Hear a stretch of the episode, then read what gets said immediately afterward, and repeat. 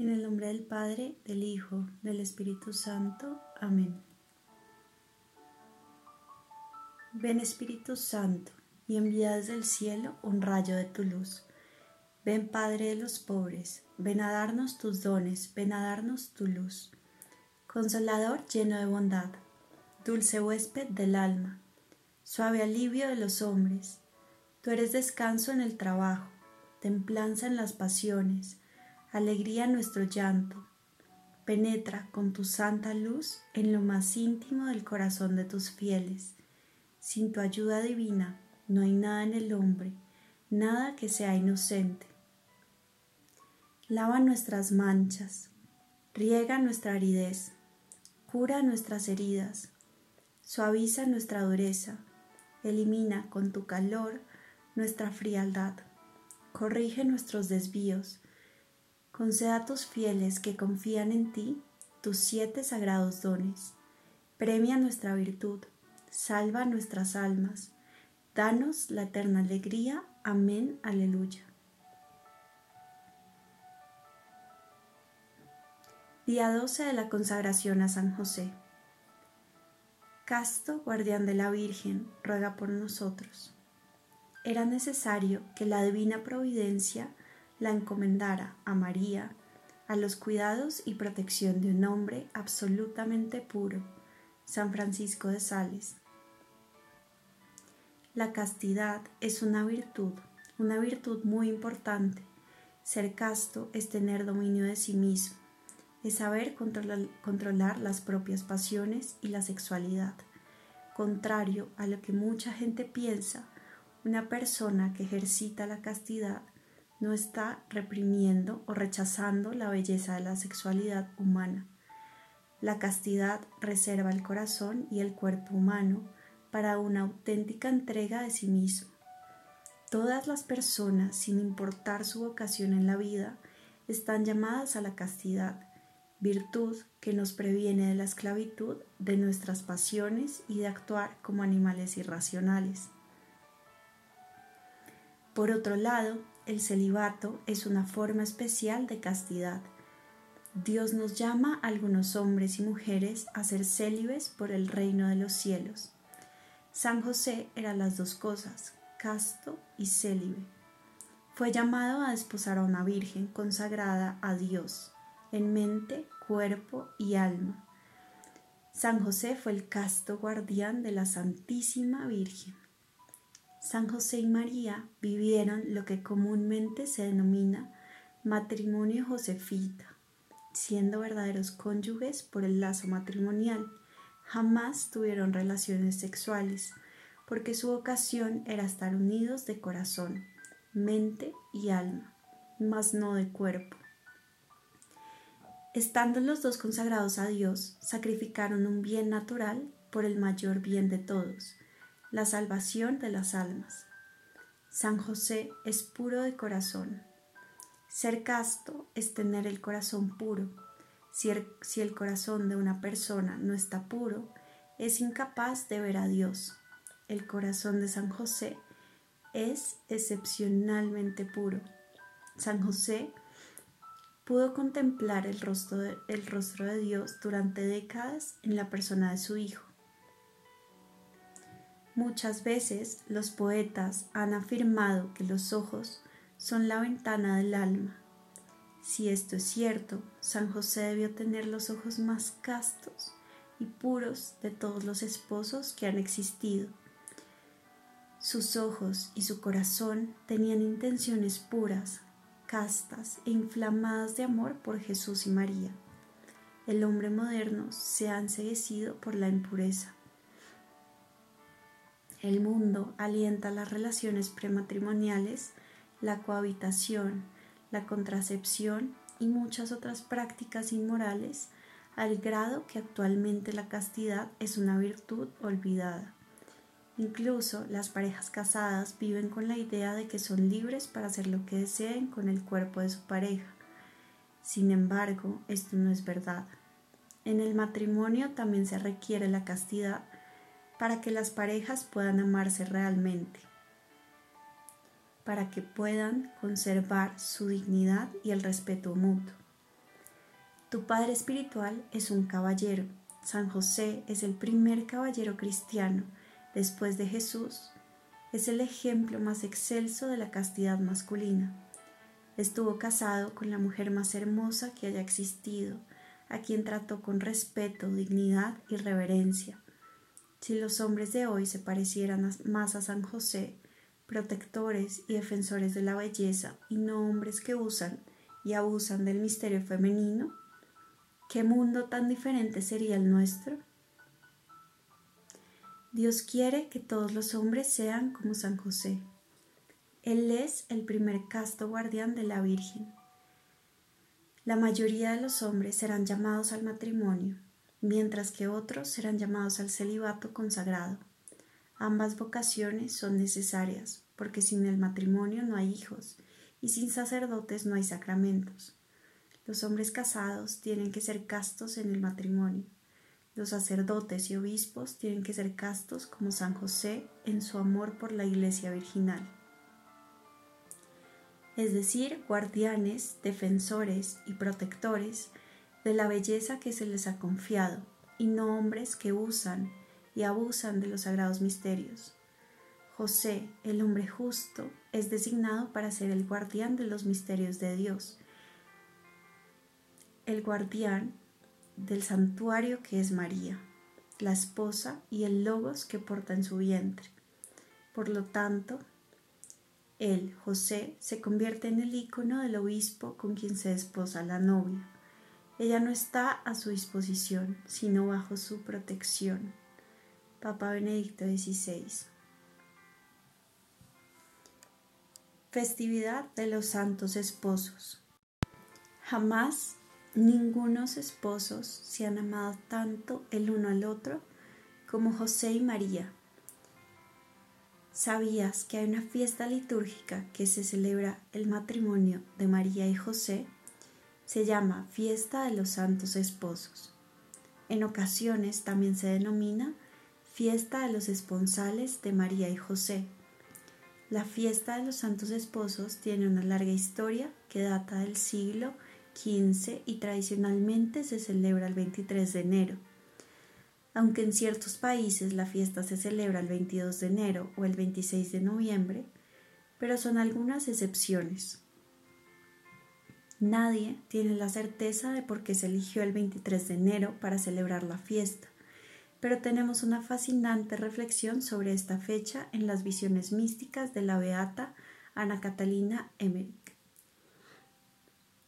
En los relatos de sus visiones, la beata Ana Catalina afirma haber sido transportada a la ceremonia de bodas de María y José, ofreciéndonos detalles de la boda y la mención explícita de la fecha en que se celebró. Ella escribe, Los esponsales se celebraron, me parece, el 23 de enero en el Monte Sión de Jerusalén, en una casa que se utilizaba para este tipo de fiestas. Otra mística, la venerable María de Ágreda, también se afirma haber tenido visiones sobre las vidas de María y José. Escribió extensivamente sobre sus experiencias místicas y dice haber estado presente en la boda de María y San José. Su recuento de los esponsales proporciona descripciones detalladas de cosas como el vestido que llevaba Nuestra Señora, el porte señorial y atractivo de San José y la alegría que experimentaban todos los invitados. La venerable María de Ágreda escribió el siguiente testimonio sobre la boda de María y José. Por voluntad divina, los dos esposos más castos y santos sintieron una incomparable alegría y consuelo el día de su boda. La princesa celestial, como una que es la doncella de todas las virtudes, amorosamente correspondió a los deseos de San José. El Altísimo también le dio a San José nueva pureza y un control absoluto de sus inclinaciones naturales para que pudiera servir a su esposa María. ¿Por qué no hay más gente que conozca la fiesta litúrgica de los santos esposos? Bueno, Desafortunadamente, la fiesta no se encuentra dentro del calendario litúrgico universal de la Iglesia. La fiesta de los santos esposos solo se celebra en algunos santuarios dedicados a San José, por ejemplo, el Oratorio de San José en Montreal, Canadá, en unas cuantas diócesis donde el obispo local la ha aprobado, y en varias comunidades religiosas dedicadas a San José. Una notable comunidad religiosa que celebra la fiesta de los santos esposos es la de los Oblatos de San José, fundada en Asti, Italia, por San José Marello en 1878. Los Oblatos de San José son una maravillosa comunidad religiosa de hombres que sirven a la iglesia y celebran la fiesta anualmente el 23 de enero. Su fundador, San José Marello, fue un obispo muy santo que tenía un gran amor y devoción a San José. Fue canonizado por San Juan Pablo II en el 2011.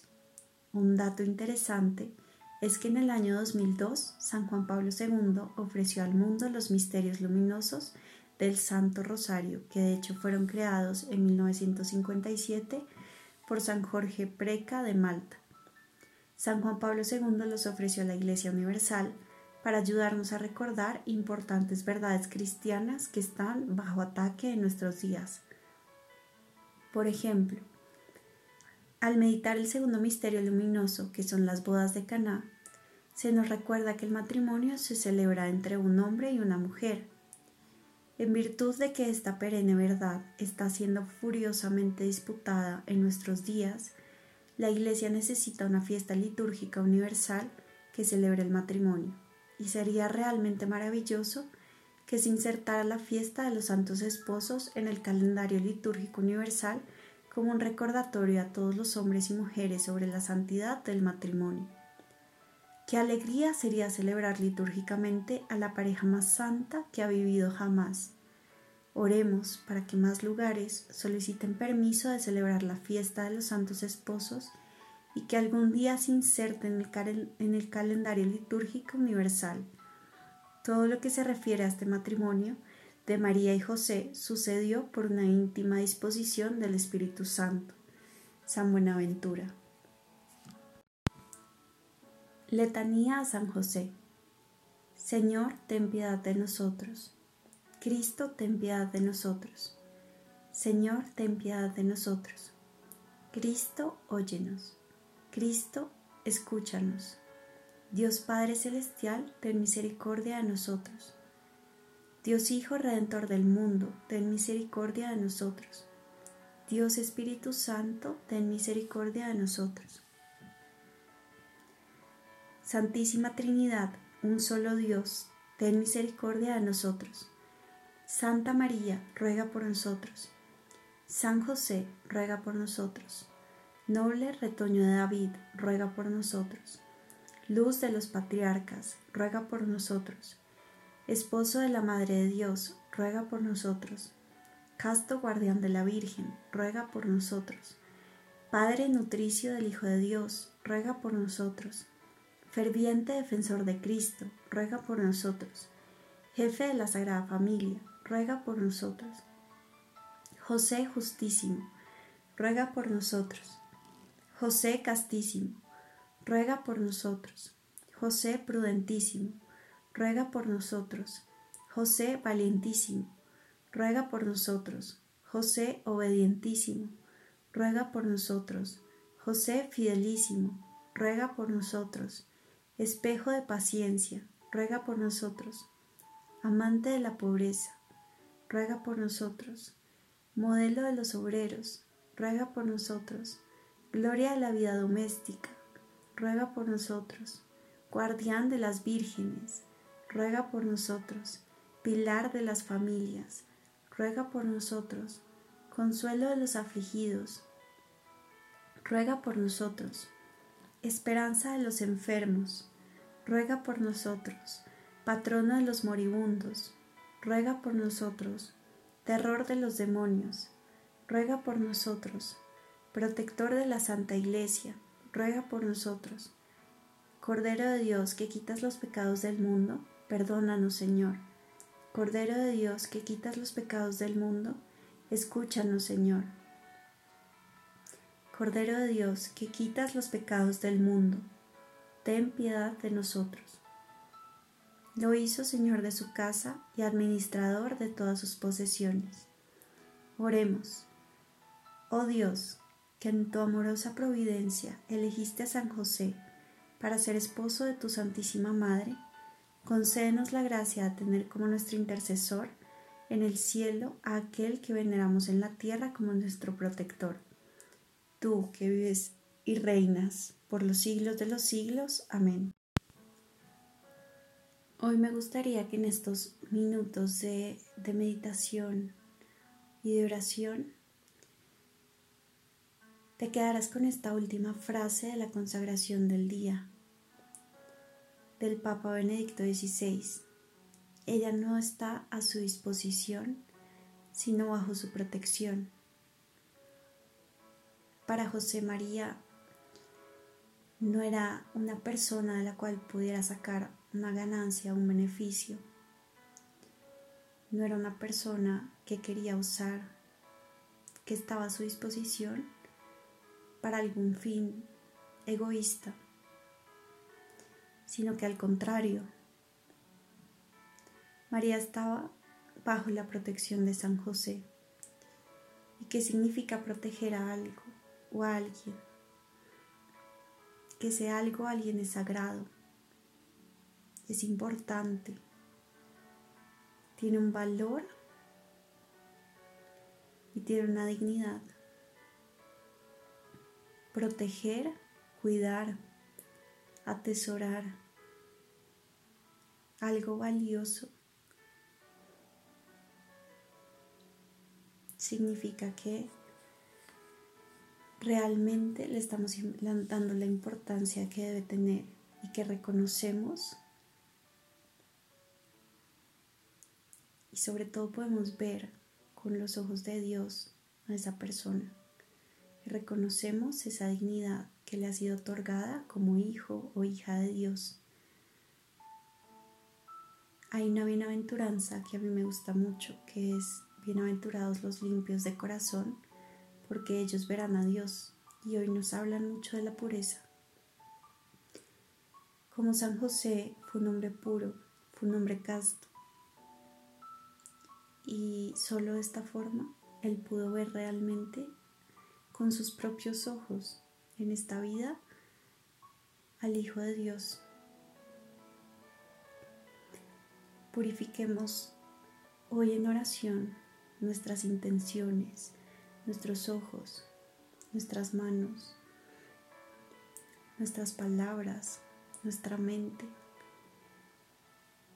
nuestros pies, para que todo lo que hagamos hoy y en todo lo que hagamos en nuestro día es de Dios. Que lo podamos ver solo a Él.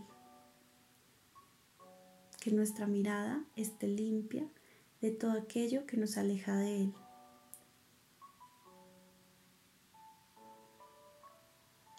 No esperemos, porque muchas veces esperamos y postergamos esto postergamos el hecho de, pedirle a Dios un corazón puro por estar inmersos en el mundo, por estar inmersos en muchas cosas que nos hieren y nos hacen daño y lo que hacen es que nos alejan de Dios. Y cuando menos lo esperamos perdemos el sentido de nuestras vidas y tenemos que volver a ese origen, a ese amor. No esperemos. sino que hoy mismo pongámosle en las manos a Dios ese deseo de estar limpios, de que Él nos purifique con su gracia, para poder verlo en todo, en todo momento.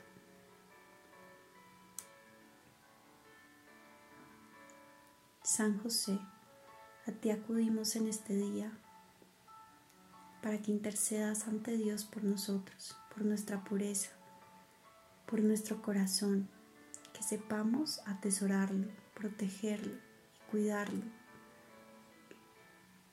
así como tú lo hiciste con el amor más grande de tu vida, con tus dos amores, Jesús y María, así como lo sigues haciendo con la iglesia que somos nosotros. Asimismo, enséñanos a cultivar ese amor en nuestro corazón.